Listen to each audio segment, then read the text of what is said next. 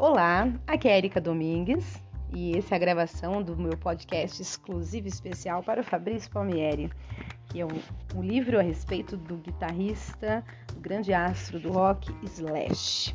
Mas como disse, apesar de ser exclusivo, está disposto, disponível aí para quem queira ouvir essa leitura. E hoje nós vamos ler o capítulo 2, que tem o título Arruaceiros sobre duas rodas. Então vamos para a pequena introdução que tem aqui sempre antes de cada capítulo. Vamos lá. Ah, eu fiz, é, eu citei na, no último áudio que depois né, da leitura do áudio tinha uma foto é, dele sobre uma bicicleta e tal, mas na verdade tem a ver com este, muito provavelmente tem a ver com este capítulo que nós vamos ler agora. Então a foto sempre tem a ver com o capítulo seguinte. Vou começar a me organizar aqui para ficar compreensível, né? Então vamos lá. Arruaceiros sobre duas rodas. Muito bem. Essa introdução então é o seguinte. Ninguém espera que puxem abruptamente o seu tapete. Acontecimentos capazes de mudar a vida não costumam se fazer anunciar.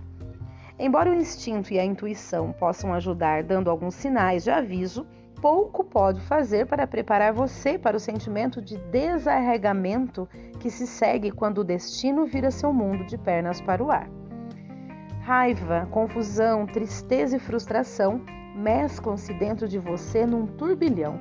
Leva anos para que a poeira emocional assente, enquanto você se empenha ao máximo apenas para conseguir ver através da tempestade.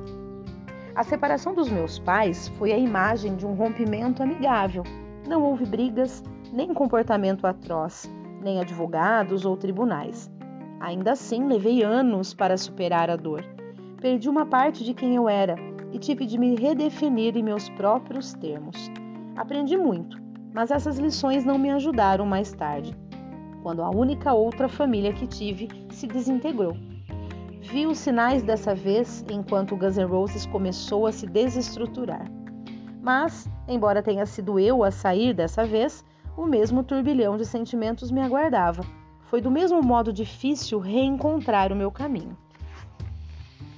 Bem, então vamos iniciar aqui o capítulo. Quando meus pais se separaram, fui transformado pela mudança repentina. Por dentro, ainda era um bom menino, mas por fora, tornei-me uma criança problemática. Expressar emoções ainda é uma de minhas fraquezas, e não existiam palavras para expressar o que eu sentia na época. Assim, segui minhas inclinações naturais. Passei a me comportar mal e me tornei indisciplinado na escola. Em casa, a promessa dos meus pais de uma existência de dois lares que não mudaria nada não se cumpriu. Mal vi papai durante o primeiro ano ou mais da separação de ambos, e quando o via, era um encontro tenso, estranho. Como mencionei, a separação atingiu em cheio, e vê-lo tentando se ajustar era difícil para mim. Por um tempo, Tony não conseguiu nem trabalhar. Vivia modestamente e andava com seus amigos artistas. Quando eu o visitava, ele me levava junto para o um encontro com os amigos, nos quais bebia-se muito vinho tinto, falava-se sobre arte e literatura, a conversa sempre levando a Picasso, o pintor favorito de meu pai. Ele e eu saíamos para nossas aventuras também, ou até a biblioteca ou o museu de arte, onde nos sentávamos juntos e desenhávamos. Minha mãe estava cada vez menos em casa. Viajava muito, trabalhando para sustentar a mim e ao meu irmão. Passávamos muito tempo com a minha avó, também chamada Ola, que era a nossa salvação quando mamãe não conseguia segurar as pontas. Também ficávamos com a minha tia e primos que moravam na grande South Central de Los Angeles. A casa deles era alegre, cheia de energia, de uma porção de crianças. Nossas visitas reavivavam a ideia que tínhamos do que era uma família. Mas, levando-se tudo em conta, eu tinha tempo de sobra nas mãos e tirei proveito dele. Uma vez que completei 12 anos, cresci depressa. Fiz sexo, bebi, fumei cigarros, usei drogas, roubei, fui expulso da escola. Em algumas ocasiões, teria ido para a cadeia se não fosse menor de idade. Estava me rebelando, tornando minha vida tão intensa e instável quanto eu me sentia por dentro. Uma característica que sempre me definiu, na verdade, veio à tona nesse período: a intensidade com a qual eu buscava meus interesses. Minha primeira paixão, por volta dos 12 anos, mudara de desenho para bicicross. Em 1977, as corridas de bicicross eram o mais novo esporte radical a se seguir ao surf e ao skate do final dos anos 70. Eu já tinha alguns ídolos, como Stu Thompson e Scott Breithaupt. Algumas revistas como Bicycle Motocross Asian, Bicycle Motocross Asian e American Freestyle, e mais competições semiprofissionais e profissionais viviam surgindo. Minha avó me comprou uma Webco e fiquei gamado. Comece... É Webco, eu acho. Comecei a vencer corridas e fui citada em umas duas revistas como um corredor revelação na categoria de idade dos 13 aos 14. Adorei aquilo. Estava pronto para me tornar profissional assim que tivesse conseguido um patrocinador, mas faltava algo. Meus sentimentos não eram claros o bastante para que eu verbalizasse exatamente como as corridas de bicicross não me satisfaziam por dentro. Descobri o que era poucos anos depois. Após as aulas, eu ficava em lojas de bicicletas e tornei-me parte de uma equipe de corredores para uma loja chamada Spokes and Stuff, onde comecei a arranjar um bando de amigos bem mais velhos. Alguns dos outros caras mais velhos trabalhavam na Squin, em Santa Mônica. Dez ou mais de nós corríamos por Hollywood todas as noites, e todos nós, exceto dois, eram irmãos. Vínhamos de situações domésticas conturbadas de algum tipo. Peraí, vou ler de novo que acho que ficou meio. Ó. Dez ou mais de nós corríamos por Hollywood todas as noites, e todos nós, exceto dois, eram irmãos, né? Então, esses dois que eram irmãos, vínhamos de situações domésticas conturbadas de algum tipo. Encontramos alento na companhia um dos outros. O tempo que passávamos juntos era o único tipo de companheirismo frequente com que podíamos contar.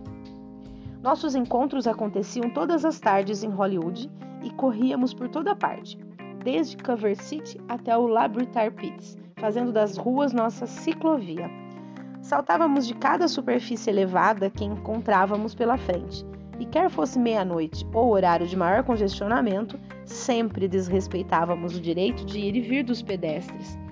Éramos apenas moleques magricelos, na maioria montados em bicicletas de 50 centímetros de altura, mas multiplicados por 10 em bando, pedalando pela calçada a toda velocidade, ah, éramos um furacão.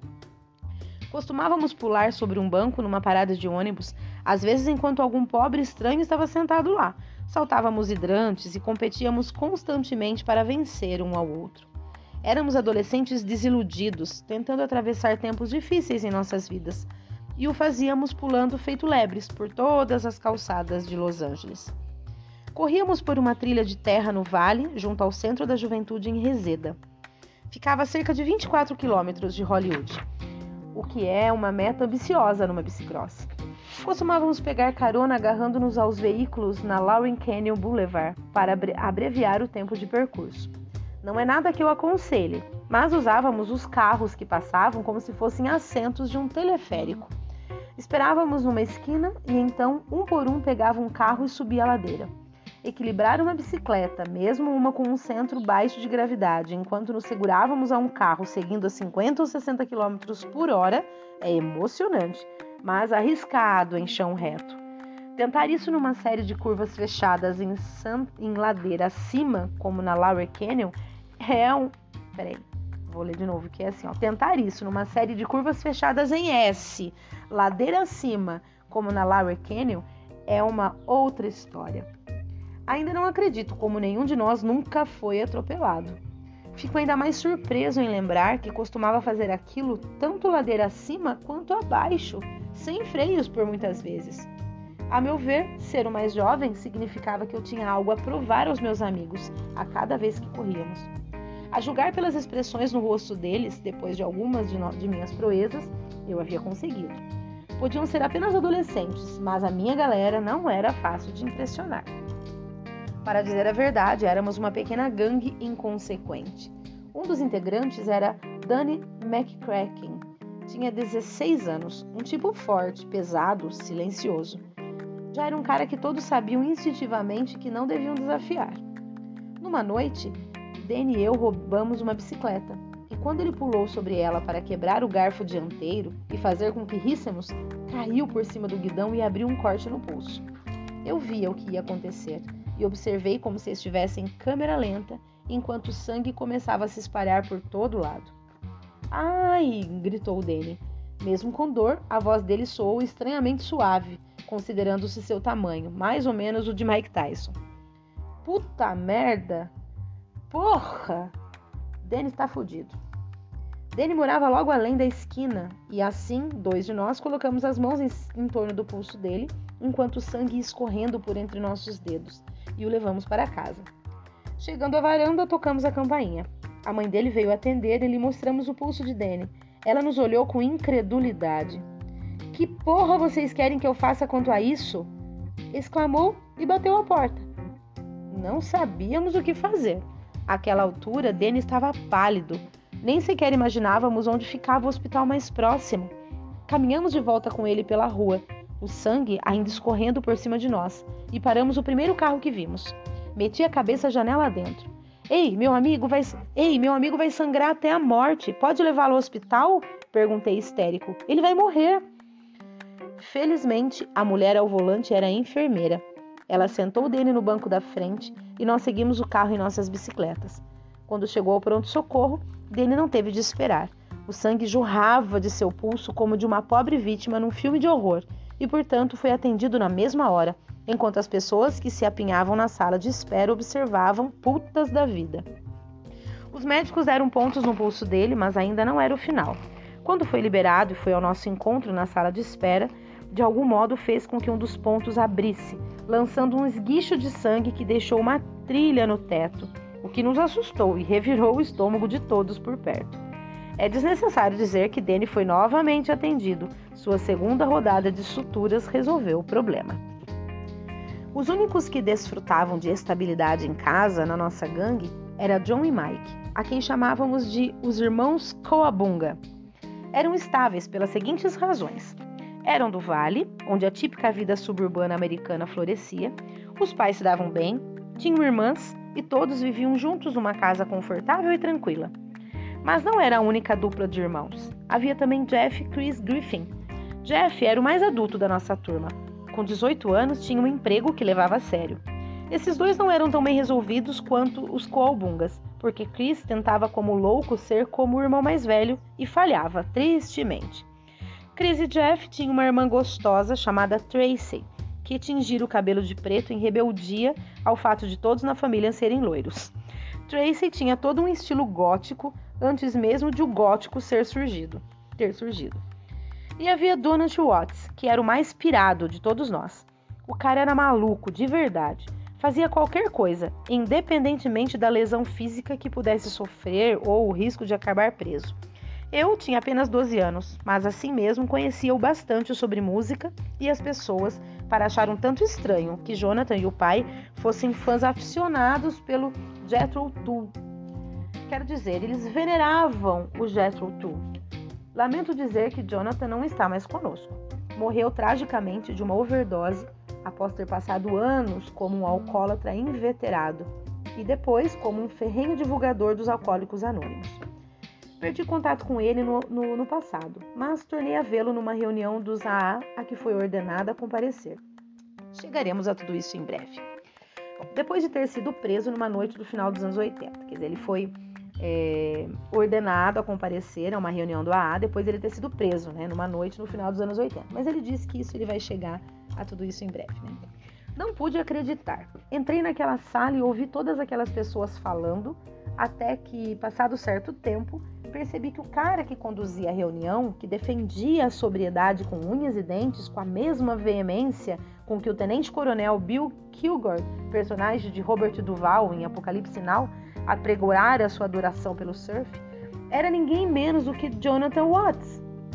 O tempo é um catalisador de mudanças tão poderoso. Nunca se sabe como almas gêmeas acabarão, ou se tornarão a se ver algum dia.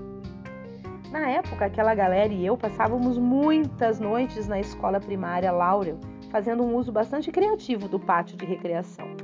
Era um ponto de encontro para todo garoto de Hollywood com uma bicicleta, um skate, um pouco de bebida para tomar e de erva para fumar. O pátio tinha dois níveis, ligado por duas rampas compridas de concreto. Implorava para que a galera do skate e das bikes usassem e abusassem dele. Tiramos o máximo de proveito do lugar, arrancando as mesas de piquenique do chão para fazê-las de rampas que ligavam os dois níveis. Não tenho orgulho da nossa depredação de propriedade pública, mas avançar por aquelas duas rampas e me lançar por cima da cerca na minha bicicleta era uma emoção que fazia tudo valer a pena. Embora fossem atitudes delinquentes, eles também geraram tipos criativos. Muitos dos garotos de Hollywood que acabaram fazendo coisas ótimas se reuniam lá. Eu me lembro de Mike Balzari, mais conhecido como Flea, aparecendo por ali, tocando seu trompete, e de grafiteiros fazendo murais artísticos o tempo todo. Não era o lugar certo, mas todos lá ficaram orgulhosos do cenário que criamos. Infelizmente, eram os alunos e professores daquela escola que tinham de pagar o pato e arrumar a bagunça cada manhã. O diretor tomou a decisão impensada de resolver a questão por conta própria e ficou à nossa espera para nos confrontar certa noite. A situação não transcorreu nada bem. Nós o desafiamos e provocamos. Ele ficou exaltado demais e meus amigos e eu o enfrentamos. As coisas fugiram do controle tão depressa que alguém que passava chamou a polícia. Nada dispersa mais um bando de garotos do que o som de uma sirene, e portanto a maioria dos presentes escapou. Por azar, não fui um deles. E o outro moleque, eu e o outro moleque fomos os únicos a ser apanhados. A polícia nos algemou ao, ao corrimão de ferro diante da escola, bem no meio da rua, em exibição para que todos vissem. Éramos como dois animais amarrados, acuados ali e nem um pouco contentes com isso. Nós nos recusamos a cooperar. Bancamos os espertinhos. Demos nomes falsos, fizemos tudo, exceto grunhir para eles e chamá-los de porcos.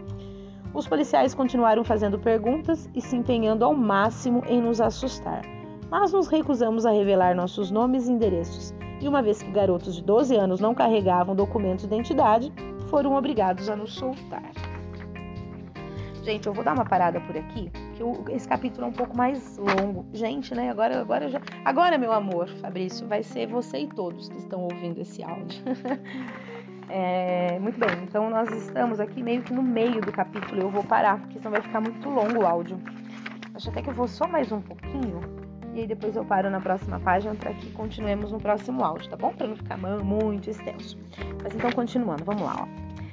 Atingi a puberdade por volta dos 13 anos, quando cursava o primeiro grau na escola Braincroft, em Hollywood. O que quer que eu continuasse sentindo em relação à ruptura na minha família ficou um pouco de lado por causa da intensa influência dos hormônios. Ficar sentado o dia inteiro na escola parecia inútil e comecei a cabular aula. Passei a fumar maconha regularmente e a pedalar para todo lado. Achava difícil me controlar. Apenas queria fazer o que desse na telha a hora que fosse. Numa noite, enquanto meus amigos e eu tramávamos sobre como invadir a Spokes and Stuff, a mesma loja de bicicletas onde nos reuníamos, por alguma razão que não me recordo, notei um garoto nos espiando pela janela de um apartamento, do outro lado do beco. O que é que tá olhando? gritei. Não olhe para mim. Então atirei um tijolo na janela do menino. Os pais dele chamaram a polícia, é claro, e a dupla que respondeu ao chamado perseguiu a mim e aos meus amigos por toda a cidade pelo resto da noite. Pedalamos, pedalamos feito loucos para salvar a pele por toda Hollywood e West Hollywood. Entramos na contramão na direção do trânsito, cortamos caminho através de becos e parques. Os tiras eram tão tenazes quanto Jimmy Popeye Dowie, o personagem de Gene Hackman em Operação França. A cada vez que dobrávamos uma esquina, eles estavam lá. Enfim, conseguimos fugir para as colinas de Hollywood e nos escondemos num desfiladeiro, como um bando de foras da lei do Velho Oeste. E como acontece no filme de cowboy, quando achamos que era seguro deixar o esconderijo e rimar de volta para casa, fomos detidos no caminho pelos mesmos dois homens da lei. Bom, agora eu vou parar. E aí a gente continua no próximo áudio. E é isso, nós estamos lendo aí a respeito da vida do Slash tem muita coisa, né? Muita informação junto. Então tem que assimilar bem o que a gente está lendo, mas está maravilhoso. Então é isso. Um grande abraço e até o próximo áudio.